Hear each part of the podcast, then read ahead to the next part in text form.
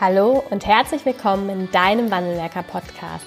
Dein Podcast für innovative und ganzheitliche Ideen und Konzepte im Arbeitsschutz. Im ersten deutschen Arbeitsschutz-Podcast findest du Impulse und Lösungen für die Gestaltung des Arbeitsschutzes in deinem Unternehmen.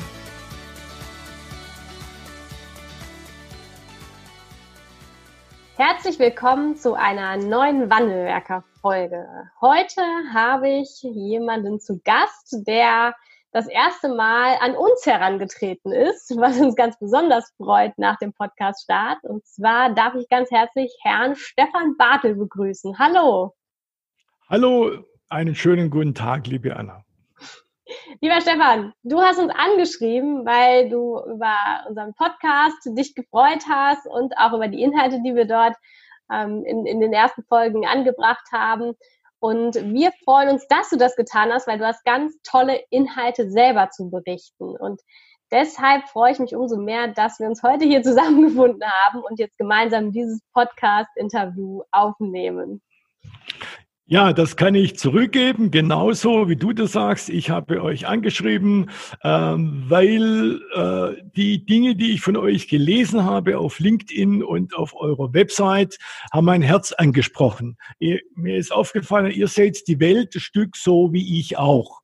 Und habe ich mir, habe ich mir gedacht, wenn die schon einen Podcast machen, was ich sehr gut finde, um das Thema ja Kultur, Kulturwandel, Arbeitssicherheit zu transportieren, da hätte ich Lust mitzumachen. Ja, perfekt. Deshalb freuen wir uns. Und ich würde auch, du hast schon angesprochen, was dein Steckenpferd ist, das Thema Sicherheitskultur und auch Kommunikation. Ja. Bevor wir inhaltlich da einsteigen, kannst du unsere Hörer einmal abholen, wo du herkommst, was du bisher gemacht hast und was du aktuell machst? Ja, sehr gerne mache ich das. Ähm, ich werde in vielen Seminaren gefragt, äh, wie kamst du dazu, das zu machen, was du machst? Ich fasse mich kurz. Ich habe mal vor gefühlten 120 Jahren Maschinenbau studiert. Also ich bin Ingenieur und ich, ähm, ich, ich liebe Technik, ich liebe Motor. Da bei einer großen süddeutschen äh, Automobilfirma Dieselmotoren mitentwickelt. Ja, äh, damals habe ich zwei Erfahrungen gemacht. Ähm, eine negative, für einen jungen Menschen sehr schmerzliche und eine positive. Die negative war, ich habe festgestellt, um mich in dem Umfeld der Entwicklung so weiterzuentwickeln, wie ich es für mich gerne gehabt hätte, haben mir bestimmte Stärken gefehlt. Und das ist schon ein Hammer. Jetzt bist du 29, 30 Jahre alt. Du erkennst, dass das, was du dir beruflich vorgenommen hast, wohl nicht möglich sein wird. Die positive Erfahrung war folgende. Ich habe parallel dazu an verschiedenen Fachhochschulen auch Vorlesungen gegeben. Und da habe ich gemerkt, irgendwie, ich habe daran Spaß. Und obwohl eine war Freitagabend 17 äh, Uhr, 17 bis 18.30 Uhr, da waren immer alle 30 Studenten da. Und da dachte ich mir irgendwie, wenn dir das am Freitagabend gelingt, dann äh, hast du da auch Stärken. Ich habe dann gespürt, das ist das, was mich ausfüllt, also mit Menschen zu arbeiten. Ja. Und so habe ich dann das zum Beruf gemacht. Ich habe über, über viele Stationen dann gewechselt und bin jetzt seit fast 30 Jahren selbstständig. Ähm, und dein Schwerpunkt in der Selbstständigkeit ist? Und mein Schwerpunkt in der Selbstständigkeit, genau, ist, das sind so die Themen Führung, Kommunikation und Arbeitssicherheit. Ja. So, und an dieser Kombination siehst du auch schon meinen besonderen Blick auf das Thema Arbeitssicherheit. Ja, da würden wir jetzt auch mal reingehen. Vielleicht einmal der Blick noch zurück. Du hast gesagt, du bist jetzt seit 30 Jahren selbstständig, auch in Zusammenarbeit mit kleinen, mittelständischen und auch ja. großen Unternehmen. Was ja. Oder welche Entwicklung hast du in den 30 Jahren erfahren dürfen, bezogen auf die Arbeitssicherheit und auch auf die Sicherheitskultur? Also mal bezogen auf die Arbeitssicherheit, will ich es an eines plastischen Beispiels sagen. Als ich angefangen habe, so 90er, Anfang 90er Jahre, da war in vielen Unternehmen, und zwar unisono, Mittelstand und auch größere, ähm, die Stelle der Fachkraft für Arbeitssicherheit, ich sag's mal ein bisschen drastisch, das war so ein Entsorgungsposten für unliebsame Vertriebsleiter. Also da hast du die gefunden, die man sonst nicht mehr gebrauchen konnte. Mhm. Heute sind das oft von Top-Leistern Karrierestellen. Mhm. Weil du im Zentrum der Macht mit Geschäftsführung, mit Standortleitung, mit Vorstand kommunizierst täglich und heute ja in der Zusammenarbeit mit denen Dinge ganz anders bewegen kannst. Also da hat sich viel verändert. Da hat sich sehr, sehr viel verändert. Ja. Also das war jetzt bezogen auf die Personen, die dann auch das Thema Arbeitssicherheit bekleiden. Genau. Wie nimmst du das auch in der in dem Stellenwert in den Unternehmen wahr? Genau. Und äh, das mit den Personen ist ein Ausdruck des Stellenwertes. Also äh, da wird heute in die Personen deutlich mehr investiert. Ähm, es gibt sicher riesengroße Unterschiede. Nur man kann mhm. sagen, das Thema Sicherheit ist heute eher ein Thema des Unternehmers. Ist heute mhm. ein Thema, also war vor 20 Jahren ein, ein rein rechtliches Thema. Man hat einfach Angst gehabt vor vor Rechtsfolgen mhm. und ist heute oft ein Thema, wo man sagt, wir haben erkannt, wie es funktioniert. Es ist ein Leistungsthema des Unternehmens. Mhm. Es gibt so einen, so einen platten Satz. Ich weiß, so platte Sätze, ja, aber da ist immer etwas, etwas dran, der heißt, wer in Arbeitssicherheit gut ist, der ist überall gut. Und das haben viele heute verstanden. Ja, okay. Und das nimmst du aber ähm, auch jetzt wahr, dass es in vielen Unternehmen so ist. Also an welchem Punkt, wenn wir jetzt aus der Historie mal zum heutigen Stand gucken, an welchem Punkt befinden sich viele Unternehmen heute zum Stand Arbeitssicherheit und Sicherheitskultur? Keine Pflicht mehr, sondern eher darüber hinaus auch tätig zu werden? Oder gibt es da noch ergänzende Bemühungen? Also das hängt sehr stark von der Kultur des Unternehmens ab. Ich kenne da die ganze Bandbreite. Also es gibt diejenigen, die es als reine Pflichterfüllung machen. Also ich sage mal, Bradley-Kurve allererste Kategorie gibt's heute auch noch. Ja. Es gibt auch viele, die Bradley-Kurve in der vierten Kategorie sind, die es machen, weil sie verstanden haben. Es geht nicht um Arbeitssicherheit. Mhm. Arbeitssicherheit ist ein Nebenprodukt. Arbeitssicherheit ist ein, ja, ich sag mal andersrum. Arbeitsunfälle sind die Spitze eines Eisberges, wo in der Tiefe was nicht stimmt. Genau wie Fehlzeiten. Fehlzeiten sind die Spitze eines Eisberges, wo in der Tiefe etwas nicht stimmt. Und mit Tiefe meine ich Kultur. Und da, äh, das haben heute viele verstanden. Und mit das Arbeiten echt Spaß. Äh, die, die es nicht verstanden haben, die beauftragen mich nicht. Ja. Also insofern kann ich, kann, ich das, kann ich das jetzt nicht so ganz genau sagen. Ja. Das wäre jetzt auch eine, eine ergänzende Frage. Was ähm, rätst du? Also beauftragen dich nicht nur Unternehmen, die sich in der, in der letzten Stufe der Bradley-Kurve befinden? Oder hast du auch tatsächlich Unternehmen, mit denen du zusammenarbeitest, die bei Null starten und das Thema Sicherheitskultur noch gar nicht kennen? Also ja, sehr viele. Und zwar dort, wenn ein neuer Geschäftsführer in eine Firma reinkommt, der selbst einen anderen Anspruch hat. Genau. Mhm. Da ist die Unternehmung selbst vielleicht Bradley erste Kategorie und er vom Mindset her schon ganz, ganz, ganz weit. Mhm. Und das sind dann auch für mich ganz dankbare Aufträge. Denn da weißt du, da kannst du keinen Misserfolg haben, weil der Auftraggeber 100% hinter dir steht. Mhm. Und das macht dann echt Spaß. Mhm.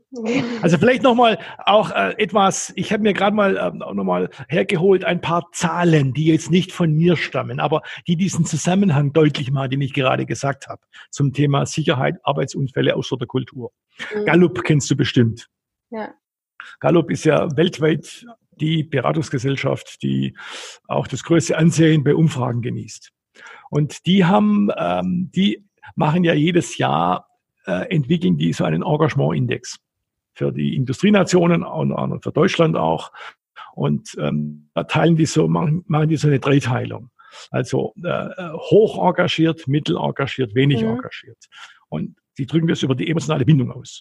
Und bei uns sind es so 15, 70, 15 ungefähr. Ungefähr.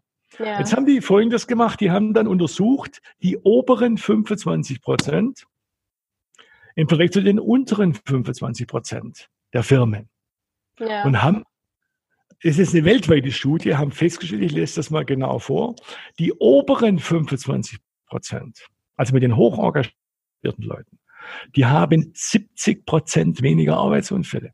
Hm. Die haben 41 Prozent weniger Fehlzeiten. Hm. Die produzieren 40 Prozent weniger Qualitätsmängel. Ja. Deren Produktivität und Rentabilität ist um über 20 Prozent höher als bei den anderen.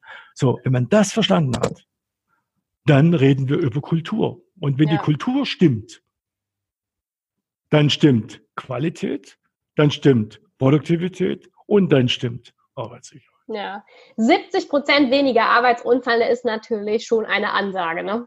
Ja, absolut, absolut, absolut.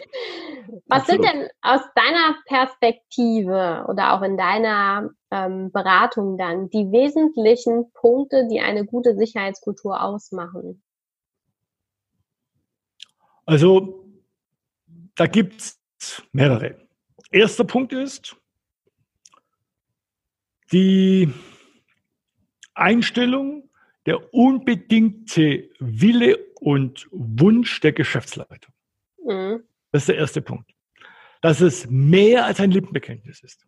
Mhm. Leider ist es bei vielen ein Lippenbekenntnis. Herr Bartel, es ist ganz wichtig bei uns, machen Sie mal Ihr Seminar. Lippenbekenntnis. Also heute bin ich 62 und äh, da mache ich das Seminar nicht mehr. Ja. Vor 30 Jahren habe ich es gemacht. Ich musste von ja. was leben. Ja. Aber heute mache ich es nicht mehr. Erster Punkt. Zweiter Punkt, wir reden von Führung. Mhm.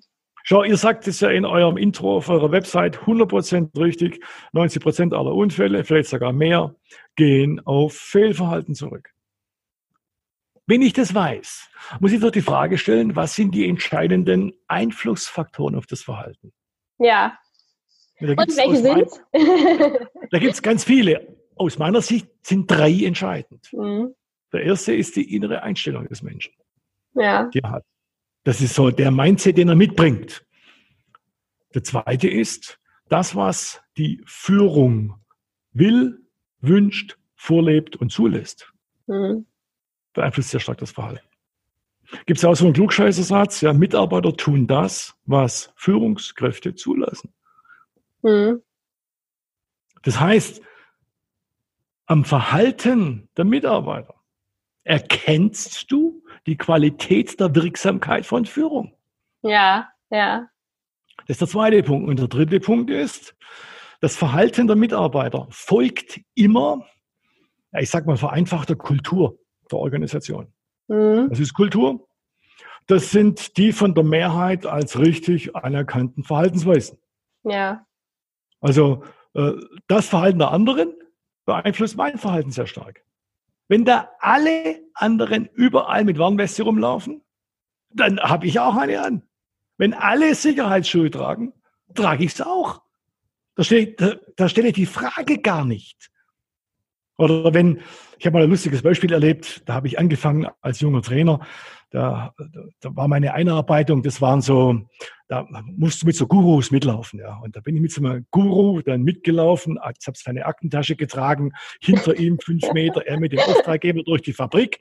Damals schon ein paar geraucht. Tage her, ne? Das ist schon ein paar Tage her, das ist schon ein paar Tage her, genau, genau. Aber das macht das Thema Kultur deutlich, das Beispiel. Ja.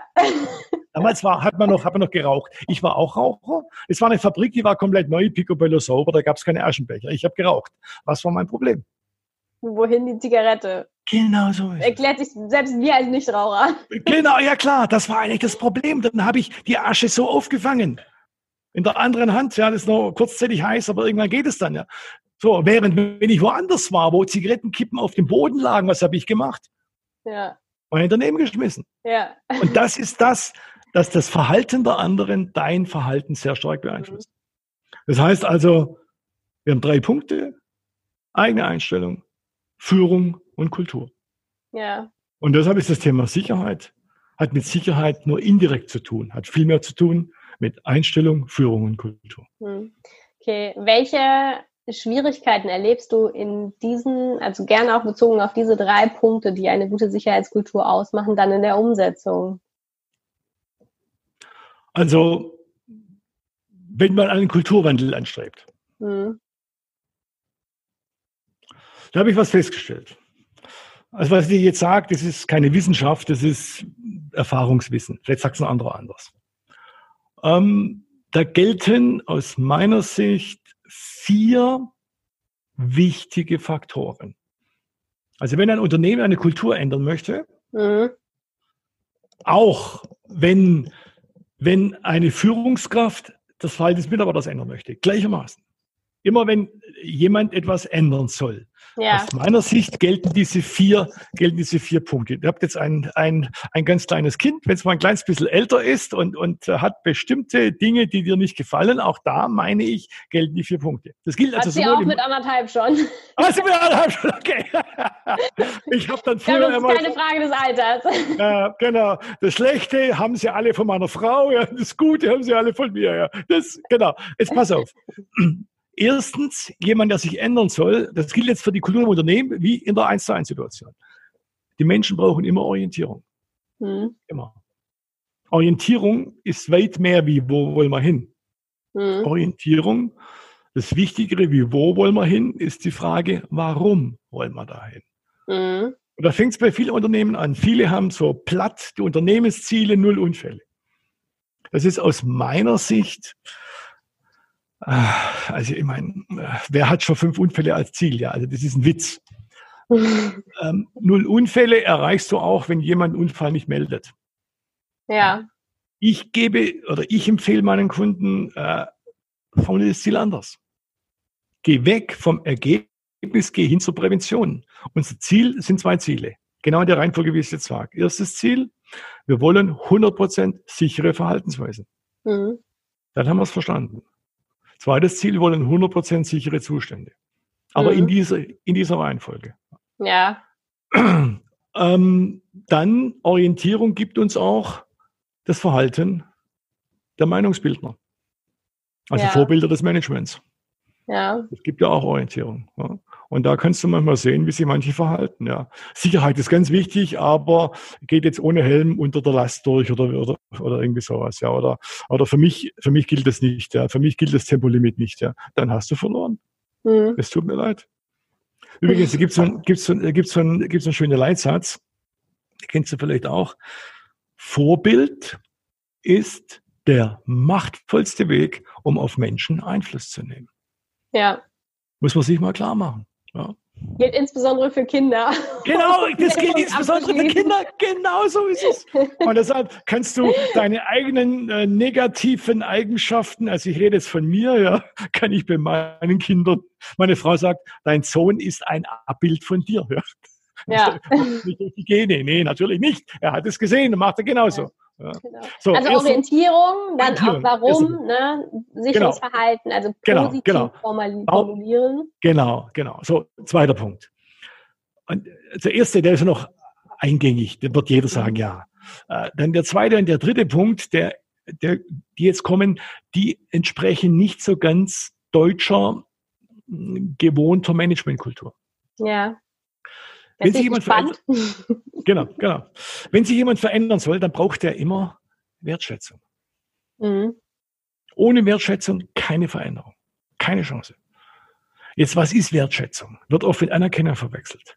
Wertschätzung bezieht sich auf die Person insgesamt. Damit meine ich, dass ich Zeit investiere in Mitarbeiter, in Gespräche, dass ja. ich zuhöre, dass ich mehr Fragen stelle, wie Dinge sage, dass ich Leute einbeziehe in die Veränderung, dass ich sie mitgestalten lasse, dass ich in die Entscheidungsfindung mehr Zeit investiere, die ich in der Umsetzung wieder reinhole hinterher. Mhm.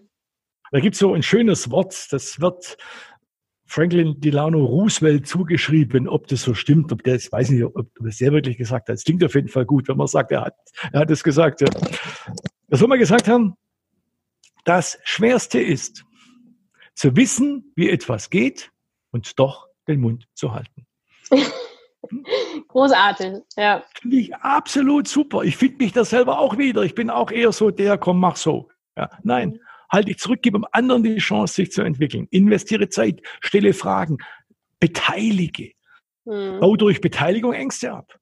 Mhm. Zweiter Punkt, Wertschätzung. Dritter Punkt ist Anerkennung. Jeder, ja. der sich verändert, braucht Anerkennung, auch für kleinste Schritte.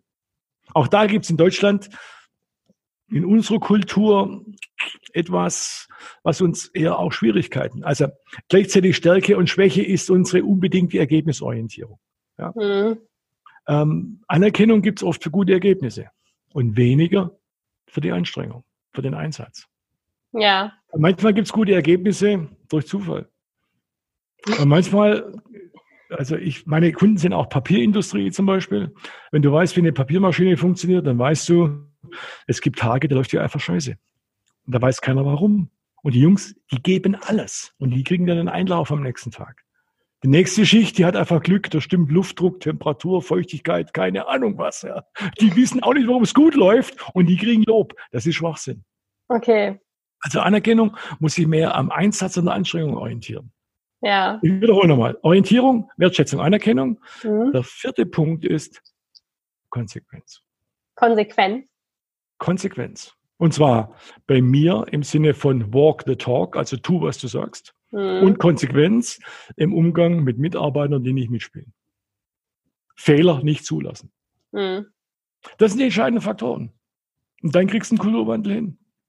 Das okay. Blöde ist, wenn nur einer der vier Punkte nicht, nicht gegeben ist, geht's nicht. Ja. Das sind, sind so jetzt, sind die Bausteine für das Gelingen einer Sicherheitskultur, was rätst du Unternehmerinnen und Unternehmern jetzt, wenn sie sagen, das ist super, das finde ich bei mir jetzt auch noch nicht wieder in vollem Umfang oder auch Sicherheitsbeauftragte, Sicherheitsfachkräfte? Was sind die ersten Schritte, die ein Unternehmen ganz operativ in die Wege leiten kann, um eine Sicherheitskultur zu fördern? Die ersten Schritte. Womit fangen wir an? Genau. Genau, die ersten Schritte haben mit Sicherheit direkt nichts zu tun. Die ersten Schritte sind Mindset. Die ersten Schritte aus meiner Sicht ist das Bekenntnis der Unternehmensleitung, dass sie, wie sie Sicherheit aufstellen möchte. Der nächste Schritt ist dann ähm, Justierung des Mindsets des gesamten Managements. Mhm. Dann können wir über Methoden sprechen, die man anwenden möchte. Mhm. Leider steigen viele mit den Methoden ein. Okay. Aber funktioniert es nicht. Weil der Mindset nicht da ist. Ja. Weil die gedankliche Ausrichtung nicht da ist. Weil man dann Methoden abwickelt. Mhm. Also Beispiel, eine Methode, die ich toll finde, ja, äh, ist ähm, sogenannte Sicherheitsdialoge, Safety Talks zu führen. Mhm. Wie macht man das? Jeder im Management hat zur Aufgabe, jede Woche mit einem Mitarbeiter ein Vier-Augen-Gespräch zum Thema Sicherheit zu führen. Mhm. Das ist jetzt eine Methodik dann, ne? Ist eine Methode. Jetzt pass auf. Äh, wenn das nicht verstanden wurde, dann ja. wickeln die die Gespräche ab. Mhm. Ich kann Haken dran machen. Du, ich soll mit dir, mit dir über, über Sicherheit sprechen. Gibt es ja Gefahren bei dir? Nicht? Okay, alles klar, lass mal sein. Gespräch. Vergiss es. Ja. Du musst es verstanden haben, um was es geht. Dann macht es Sinn. Dann ist es eine tolle Methode. Dann ist es super. Denn Management zeigt Interesse. Interesse an den Menschen, Interesse an den Sorgen der Leute, Interesse am Thema Sicherheit. Hm. Aber du musst erst verstanden haben, um was es geht. Und es muss dann gelebt werden. Ne? Also es muss dann es wirklich auch so werden. rüberkommen, ne? als ob es mir wirklich ein wichtiges Anliegen ist, als genau derjenige, so der dann das Gespräch führt. Ne? Es, muss mir, es muss glaubwürdig rüberkommen, dass es hm. für mich persönlich ja. wichtig ist. Ja. Sobald es rüberkommt, ich führe das Gespräch, wenn es mein Chef will. Mit dem Zettel in der Hand, um den Haken genau. machen zu können. Du, ne? ich, ich soll dich das fragen. Black, black, black, black, black. Okay, alles klar. Zwei Minuten zu Ende. Genau, dann geht's nicht. Ja.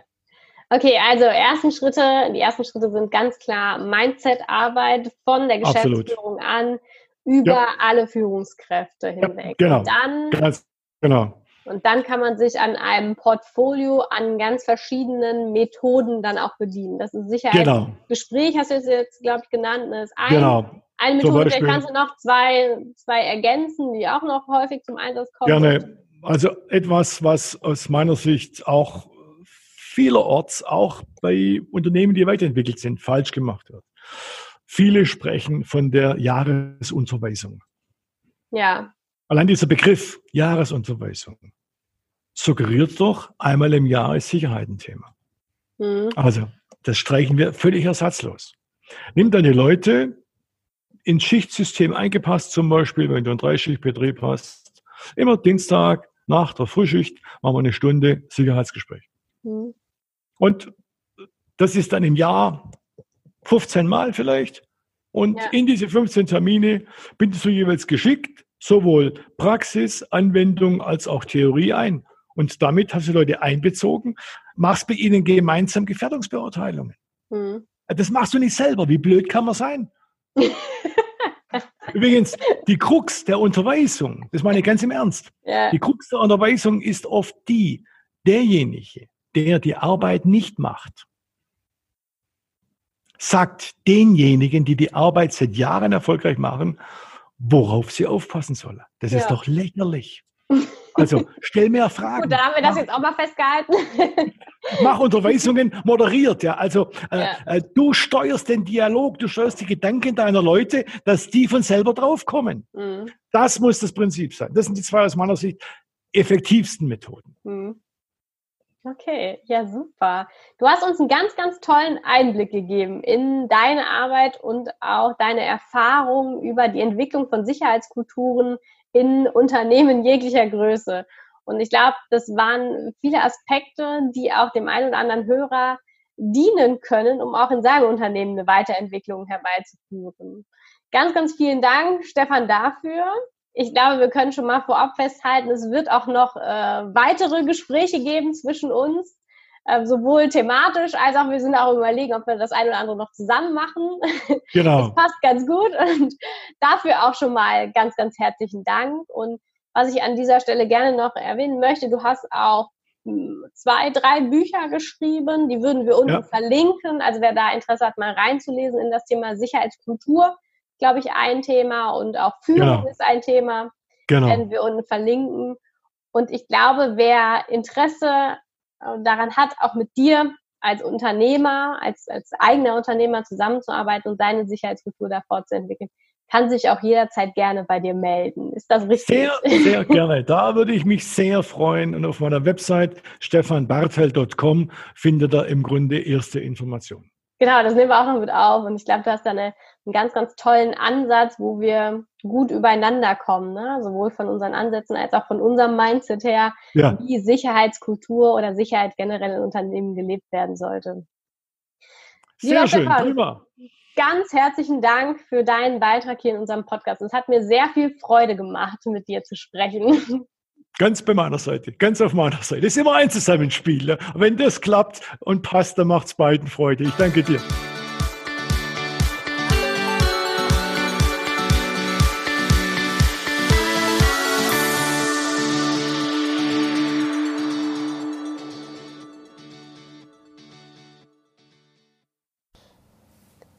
Ganz herzlichen Dank fürs Zuhören und dass du bis zum Ende dabei geblieben bist. Wenn dir der Podcast gefallen hat, freuen wir uns über eine Bewertung von dir. Wenn du keine Folge mehr verpassen willst, abonniere einfach unseren Wandelwerker-Kanal. Wir freuen uns, wenn du bald wieder reinhörst. Alles Liebe, Anna vom Wandelwerker-Team.